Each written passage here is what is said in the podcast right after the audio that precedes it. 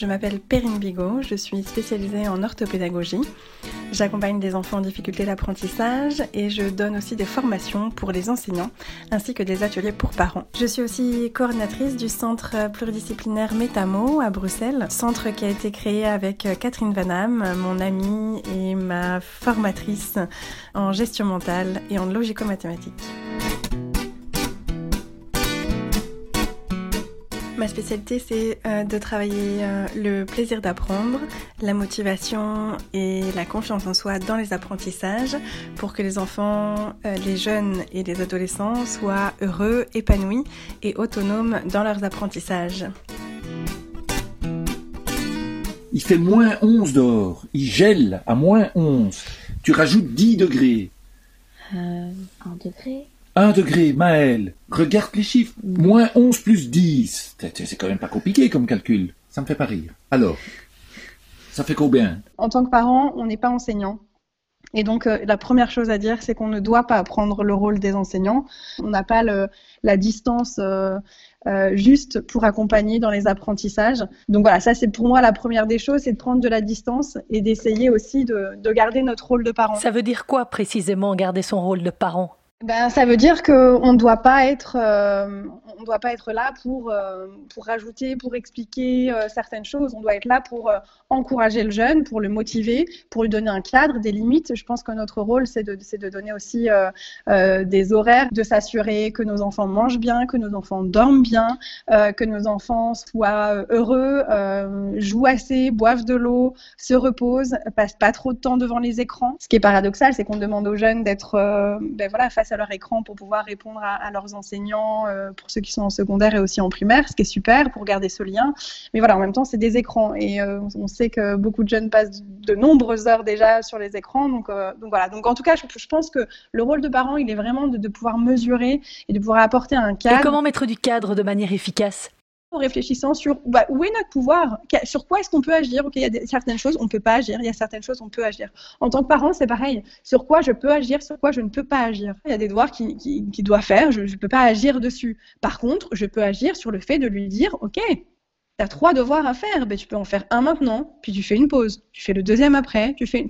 et après à chacun de, trouver, mais et c'est pour ça que moi j'ai aucun en fait conseil à donner, c'est que je, je pense que c'est à chacun de trouver en lui euh, ses solutions. Donc moi je travaille souvent le matin, je me relève à 8h pour commencer à 9h. Je travaille par tranche de demi-heure, je commence souvent par mathématiques et je termine euh, tout le temps toujours par euh, science parce que c'est à ce moment-là que l'ordinateur est libre. Et euh, je travaille par tranche de demi-heure pour euh, ne pas me lasser. On peut les amener à avoir un avis, à avoir euh, une liberté, etc. Et bien là, justement, de leur donner cette liberté à ce moment-là sur bah, comment tu te sens, qu'est-ce que tu préfères choisir, de leur donner aussi plusieurs choix. Tu préfères faire ça, ça ou ça. Tu choisis les trois. Au lieu de dire, ben voilà, on va faire ça à telle heure, ça à telle heure, ça à telle heure, de pouvoir dire, voilà, tu dois faire ça, ça, ça et ça. Donc, tu as quatre choses à faire aujourd'hui. Tu t'organises comme tu veux, mais il faut qu'à 17h30, les quatre soient faites. Et donc de pouvoir proposer, donc comme ça, le, jeune il se sent moins contraint. Il, bah, voilà, il y, a, des choses à faire, mais lui euh, va pouvoir euh, bah, le gérer euh, comme il le sent. Plus ils sont petits, plus il faut leur donner des, tout petits choix. Est-ce que tu préfères jouer avec ce jeu ou jouer avec ce, celui-ci? S'il y a trop de choix, c'est beaucoup trop complexe pour l'enfant de choisir. Il pleut depuis une semaine. Samy et Julie n'aiment pas la pluie.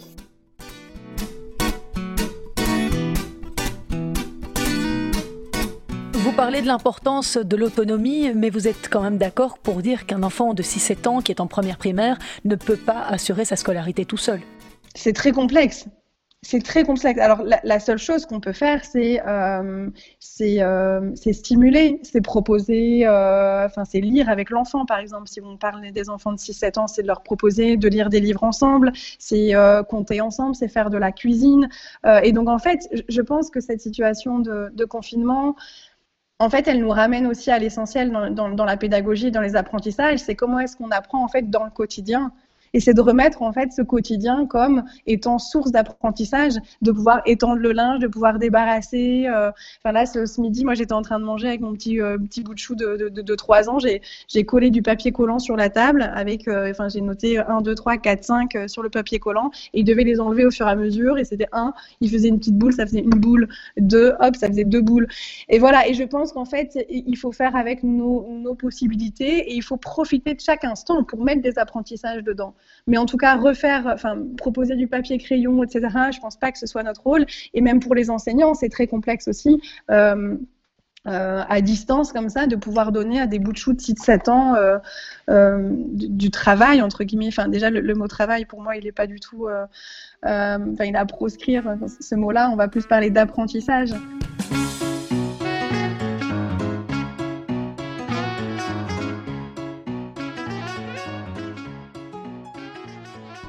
Quantité de libellules se cache derrière l'étoile Coche la bonne réponse.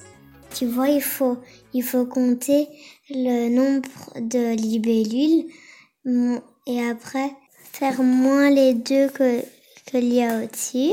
Ça veut dire que vous êtes réfractaire à ces plateformes auxquelles les écoles ont recours, je pense notamment à Scoodle, en demandant aux enfants d'effectuer des exercices ben, moi, je, suis, assez, méfiante et je pense que je suis pas la seule quand, on écoute Philippe Mérieux et, et, plein d'autres personnes qui justement euh, euh, parlaient avant même le, confinement de, l'inégalité en fait que, les devoirs euh, amènent face à, toutes les, difficultés que certains parents et enfants pourraient, avoir dans leur famille. Et on sait que les devoirs augmentent les, les inégalités scolaires. Et bien là, en fait, on est dans quelque chose qui est encore plus intense puisqu'il y a la fracture numérique. On n'a pas tous un ordinateur. Il y a des il y a des familles, a cinq enfants, euh, il y a juste un ordinateur ou une télé par famille. Et donc, évidemment, que, que, la fracture, en fait, euh, euh, augmente. Donc, je, serais pour dire que pour moi, c'est encore plus dangereux, en fait, de, de, donner des choses aux enfants. Et je pense qu'il y en a de plus en plus qui vont être laissés sur le, sur le, sur le côté.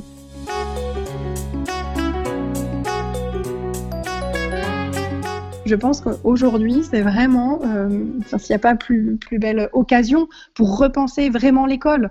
De manière générale, on doit, euh, en, tant qu'enseignant et en tant qu'école, euh, se re-questionner sur quel est le, le, rôle de l'école auprès des, enfants. Et donc là, des enfants qui se retrouvent à 5 euh, dans une maison, s'il y a un jardin ou pas, s'il n'y a pas d'ordinateur, qu'est-ce qu'on fait? Eh bien, ça ramène à l'essentiel. C'est quoi apprendre? Comment est-ce qu'on apprend? Et on apprend quoi? Est-ce que de savoir qu'un triangle s'appelle un triangle euh, euh, un triangle équilatéral, est-ce que c'est ça qui est important ou est-ce que c'est apprendre à planter euh, et à semer À quel moment est-ce qu'on doit semer Combien de temps on doit, on doit arroser tous les jours, le matin, le soir Est-ce qu'il vaut mieux arroser quand il y a le soleil, quand il n'y a pas le soleil? Je donnerai peut-être un, autre exemple d'un jeune euh, ben voilà, un, ado qui n'a pas du tout envie de, faire ses devoirs, etc., etc. Par contre, qui a été, il a hyper motivé euh, pour euh, pour aider son oncle à, rénover sa maison et donc du coup en respectant les tout ce qui est hygiène, etc. Mais du coup, il a envie d'aller aider son oncle pour construire un mur, etc si ça c'est pas de l'apprentissage, savoir construire un mur euh, avec quels matériaux, etc. Donc euh, donc voilà, peut-être revenons à, cette école de la vie, euh, revenons à, à, faire aussi que chaque enfant se découvre. Mais qu'est-ce, qu'est-ce que tu aimes Qu'est-ce qui t'anime Qu'est-ce qui fait sens en nous? Et donc cette, cette période, bah, ça peut aussi faire que, que, les, que les enfants trouvent aussi des, des, passions et arrivent à mieux se connaître. Donc moi, j'encouragerais en tout cas tous ceux qui n'ont pas accès aux écrans, euh, eh bien de revenir à l'essentiel, mais encore une fois, ben justement de profiter de sans écran et donc de remettre du lien, des jeux, de pouvoir jouer en famille, de reprendre ce temps pour euh, ceux qui ne travaillent pas, en tout cas, et en, tout cas euh, de manière plus légère, de reprendre ce temps, de faire des jeux. On, fait beaucoup le constat à, l'école, avec beaucoup d'enseignants, que beaucoup d'enfants n'ont plus de marqueurs chez eux, ne dessinent plus, n'ont pas de plasticine, n'ont pas de. Euh, et, donc, c'est peut-être ce temps de revenir à des choses euh, vraiment euh, toutes simples.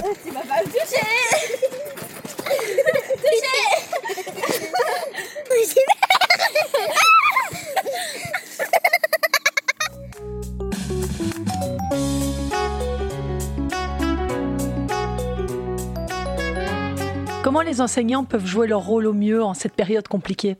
Tout ça est complètement inédit, tout ça est complètement. Il euh, n'y a rien en fait qui a été prévu parce que parce qu'on n'avait pas du tout anticipé ça. Et je pense que les euh, que les écoles euh, sont encore en questionnement sur comment est-ce qu'ils doivent s'organiser. Il y a plein de plein d'enseignants qui, euh, qui regorgent de, de, super ressources, les réseaux sociaux qui sont super pour ça, pour les enseignants qui partagent de nombreux euh, bah, de nombreuses plateformes, de nombreux cours en ligne. et donc ça, c'est vraiment des, des, choses des choses à encourager, des choses que les que les enfants qui, mais encore une fois, qui ont accès à ces à, ces sites internet peuvent suivre et donc de manière, de manière assez, assez ludique peuvent continuer. Après, ça reste, normalement, ça, doit rester de la matière déjà vue et non pas de la nouvelle matière. Donc ça, c'est, euh, ce sera aux enseignants non plus de, se positionner, hein, mais ça ne doit pas être une matière nouvelle. Alors, on ne l'a pas encore évoqué, mais pour accompagner des adolescents, les élèves du secondaire, c'est encore une autre paire de manches, ça pour les adolescents, il y a déjà quelque chose qui est très compliqué, c'est la motivation. Déjà de base, euh, sans le confinement, c'est quelque chose qui n'est pas évident. Là, je parle à tous ceux qui ont des adolescents euh, chez eux. Et donc, en tant que parents, on est encore plus confronté à ce manque de motivation. Parce que nous, nous, on doit les motiver. Il n'y a pas d'horaire pour certains, euh, et donc ils reçoivent des pages et des pages. Pour certains, ils doivent bah, du coup imprimer. Il faut déjà avoir un imprimante, ils doivent les remplir. alors peut-être les conseils, là, ce serait d'instaurer justement des temps de travail avec vraiment des temps de pause. Et euh, il y a bah, cette solution du time timer ou de mettre sur, le, sur leur GSM, justement, de dire, ben voilà, tu bosses pendant trois quarts d'heure et ensuite pendant euh, trois quarts d'heure, tu fais une pause. et, donc d'essayer de, jauger. Alors ça, ça dépendra aussi de, la capacité euh, attentionnelle de vos enfants. Si vous avez des enfants qui ont des troubles d'attention avec hyperactivité, euh, bah, dans ces cas-là, il va falloir euh, diminuer le temps de travail et, euh, et, du coup mettre plus de pauses, plus de moments de pause régulières en tout cas. Leur proposer aussi peut-être de travailler autrement que forcément sur leur bureau. Ils peuvent aussi à la maison. Du coup peut-être, et pour certains ça les aide. Moi je sais que mon l'ado qui est à la maison, lui, il préfère travailler allongé par terre sur son dans sa chambre. Bon ben voilà, on sait que ben, ça le motive plus, donc on l'autorise par exemple à faire. Donc ça, ça peut être quand même quelque chose qui est chouette.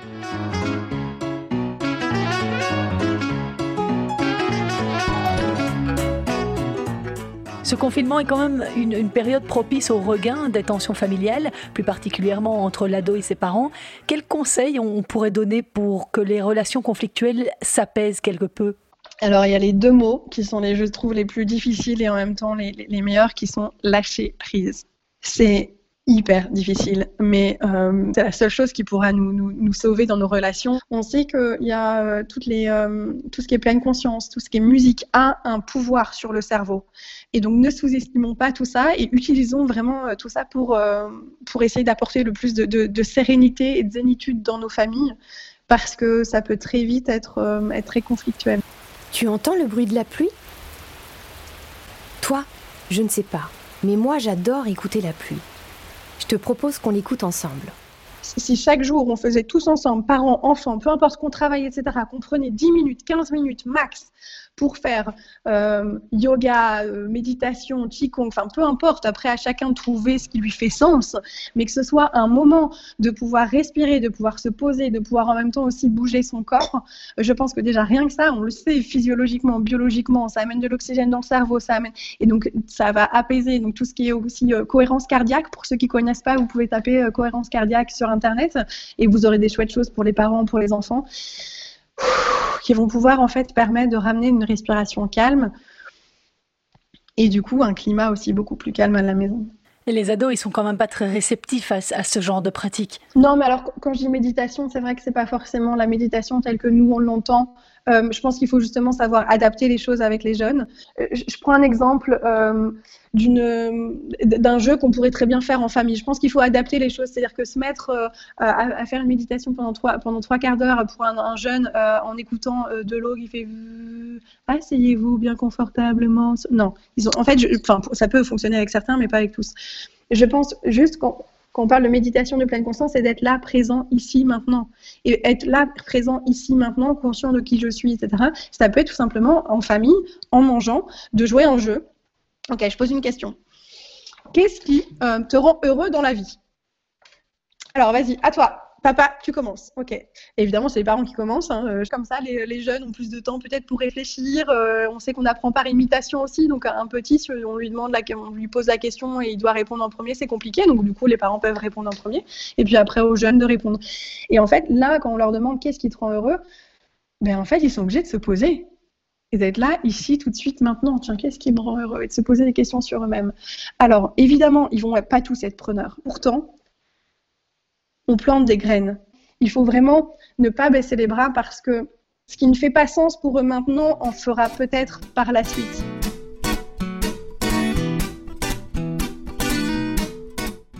Souvent, c'est l'organisation qui fait défaut, surtout quand on est dans une situation comme ça, livrée à, soi-même. Est-ce que vous auriez des trucs et astuces pour structurer cette organisation?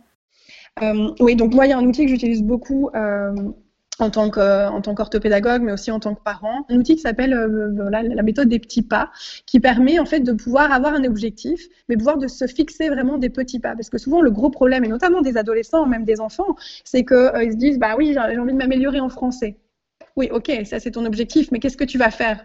Bah je sais pas, ok. Et donc c'est pouvoir se fixer des tout petits pas, donc de pouvoir vraiment les noter ou se faire un dessin avec une date et euh, une fois que j'ai fait, j'ai réalisé un pas, ben, je le colorie ou je le barre ou peu importe. Et comme ça, déjà, on se voit avancer. Donc, c'est hyper gratifiant pour, euh, pour soi de se voir avancer. Et au moins, on se structure. Donc, je pense à tous les enfants, TDAH, tous les parents aussi, qui ont un trouble déficitaire de l'attention avec hyperactivité, qui ont souvent plein d'idées, mais trop d'idées, ou, et, et, souvent peu structurées. Ça leur permet justement d'avoir cette richesse des idées, mais tout en étant structurés et de se voir avancer. Et ils doivent les fixer eux-mêmes, ces petits pas, ces objectifs? Alors, évidemment, le mieux, c'est de se fixer eux-mêmes, mais après, ça peut être fait justement en famille. Si les enfants, s'ils n'y arrivent pas, ça peut être justement une chouette, euh, ben, une chouette activité à faire avec les parents. Et là où, du coup, les parents peuvent apprendre des choses aux enfants sans que ce soit forcément quelque chose qui est scolaire.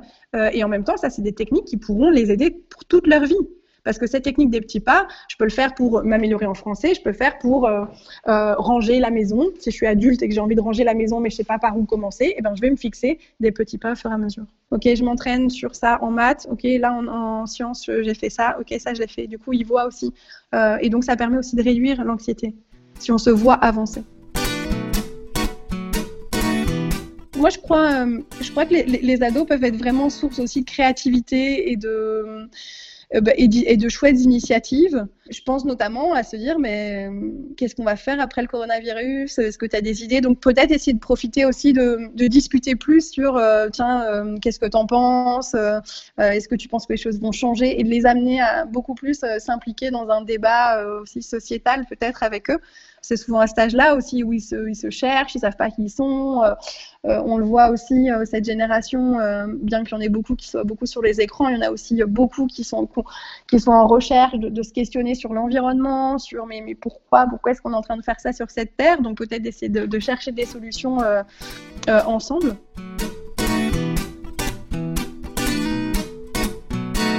Vous parliez aussi tout à l'heure de l'importance du discours constructif avec ces jeunes. Ce qu'on attend de vous en tant que jeunes, c'est d'être dans la participation, dans l'action, de donner le meilleur de vous.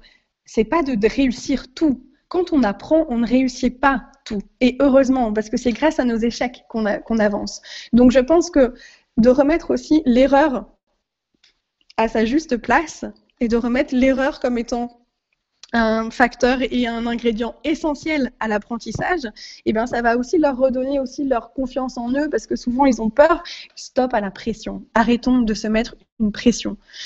Euh, et notamment au niveau scolaire, euh, vivons les, choses, incitons les enfants à faire ce qu'ils doivent faire, etc. Mais relâchons cette pression. Euh, en tout cas, mes conseils au niveau de la bienveillance, c'est de pouvoir dire à l'enfant, voilà, je vois que là, tu viens de travailler. Donc de toujours essayer de parler dans CNV, communication non violente, euh, bienveillante, de dire je vois que ce que tu viens de faire, euh, ben voilà, ça t'a demandé beaucoup d'efforts, merci de l'avoir fait.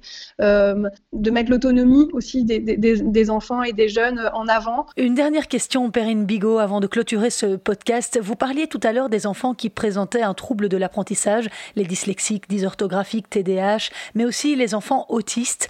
Quels conseils pour épauler ces parents-là qui sont face à une situation très délicate? Alors c'est encore plus difficile, en effet. Encore une fois, on est tous totalement inégaux face à, face à cette période de confinement en fonction du nombre d'enfants qu'on a, de leurs difficultés qu'ils ont euh, par rapport aux apprentissages, euh, de la réalité économique et financière des parents.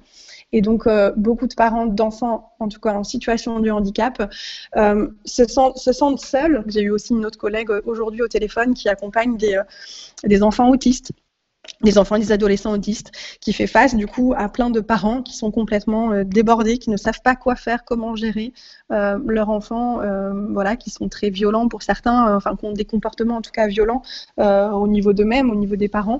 et donc je pense qu'il y a quelque chose qui est quand même assez chouette qui a été mis en place pour aider tous les parents. Il y a une écoute psychologique qui est quand même possible. Donc vraiment n'hésitez pas. la première des choses en tant que parent quand on est face à une difficulté, c'est de ne jamais être seul, de ne jamais rester seul, même si vous êtes euh, parent euh, unique, euh, en tout cas que vous élevez vos enfants seuls, appelez quelqu'un, que ce soit un ami, que vraiment, on a besoin dans ces moments-là de partager nos, difficultés, de pouvoir aussi ne pas culpabiliser. Euh, je dis ça parce que justement, si on va sur les réseaux sociaux, on voit plein de gens qui font des chouettes activités avec leurs enfants, qui font, etc., etc. Une escalade en fait de, pression. Et, là, je pense qu'il faut encore plus du coup savoir vraiment lâcher cette pression.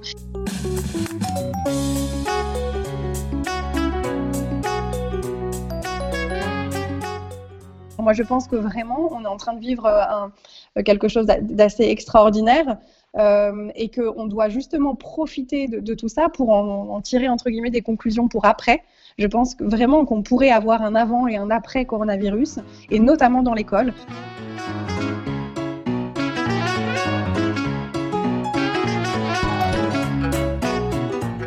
Voilà en tout cas des pistes de réflexion à méditer, à partager, des bonnes pratiques à tester si vous le souhaitez durant cette période.